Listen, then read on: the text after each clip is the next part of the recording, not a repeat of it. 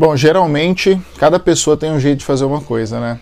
Eu praticamente assim já tentei fazer vídeos de várias formas, assim, já tentei escrever roteiro, é, tentar seguir o script, tentar escrever tópicos, mas eu percebo que a minha personalidade, assim, o meu jeito, né, para fazer algo nesse sentido tem que ser mais espontâneo. Então, geralmente vem uma palavra na minha cabeça assim, né, para gravar esses vídeos. Essa palavra fica latente na minha, na minha cabeça.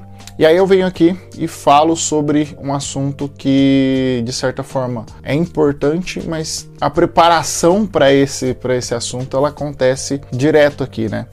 Então, é, eu percebo que essa é uma personalidade minha, uma forma minha de fazer, e cada pessoa tem a sua própria individualidade, né? E é muito importante a gente entender isso, porque de certa forma, cada pessoa, né, opera de um jeito diferente e não adianta a gente tentar emular ou mudar o nosso jeito para tentar parecer outra pessoa ou tentar emular outra pessoa, porque isso não faz muito sentido, né? Às vezes a gente acaba não ficando confortável. E a palavra da vez que eu escolhi, né, que ficou latente esse final de semana na minha cabeça, foi a palavra egoísmo, né?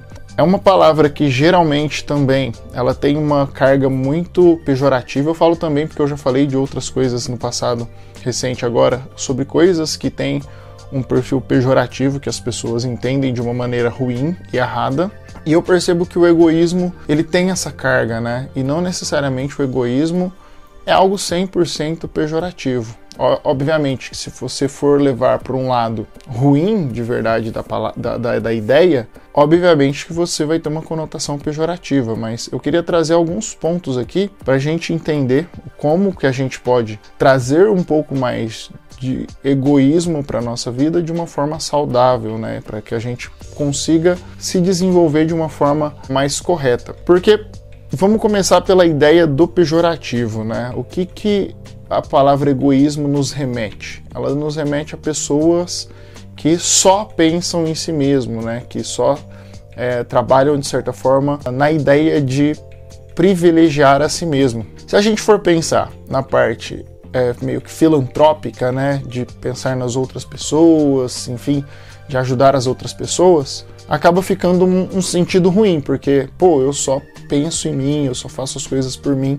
Porém, se você for olhar pelo lado do desenvolvimento né, pessoal e do desenvolvimento intelectual, eu acredito que o egoísmo ele é inclusive necessário, né? É muito importante que você primeiro, né, na sua vida, você olhe para você primeiro, né? Você resolva primeiro os seus problemas, resolva os seus sonhos, resolva as suas vontades, para depois você passar, né, as tuas necessidades, os teus desejos para outras pessoas. Eu vejo muita gente, né?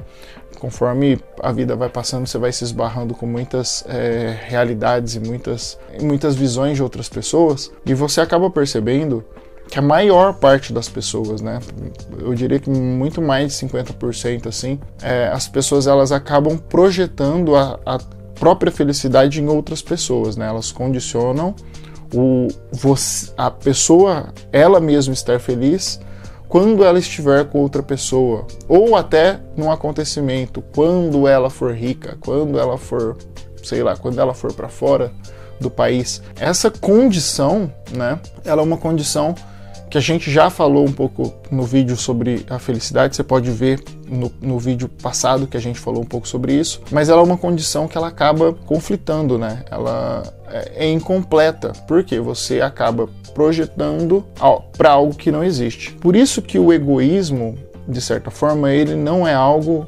100% ruim, porque é importante você olhar para dentro de você mesmo e você resolver as coisas pessoais internas primeiro, né, para depois você sair procurando algo lá fora, né, fora de você, porque é, é, muito melhor, né? Você construir uma relação, você ter uma ideia, né, de, de construção de relação, quando você já está completo e você vai somar ao outro, né? Agora, quando você de certa forma projeta no outro e você suga essa outra pessoa, seja amigo, seja relacionamento amoroso, relacionamento de pai filho, relacionamento de mãe filho, enfim, qualquer tipo de relação em que você não esteja completo vai ficar descalibrado e alguém vai sair perdendo nisso. Então, qual é o ponto do vídeo, né? Por que, que eu estou fazendo esse vídeo aqui? É simplesmente para que você tenha consciência, né? Você saiba dentro da sua própria cabeça que você precisa primeiro resolver os teus problemas internos, né? Você precisa primeiro se resolver para depois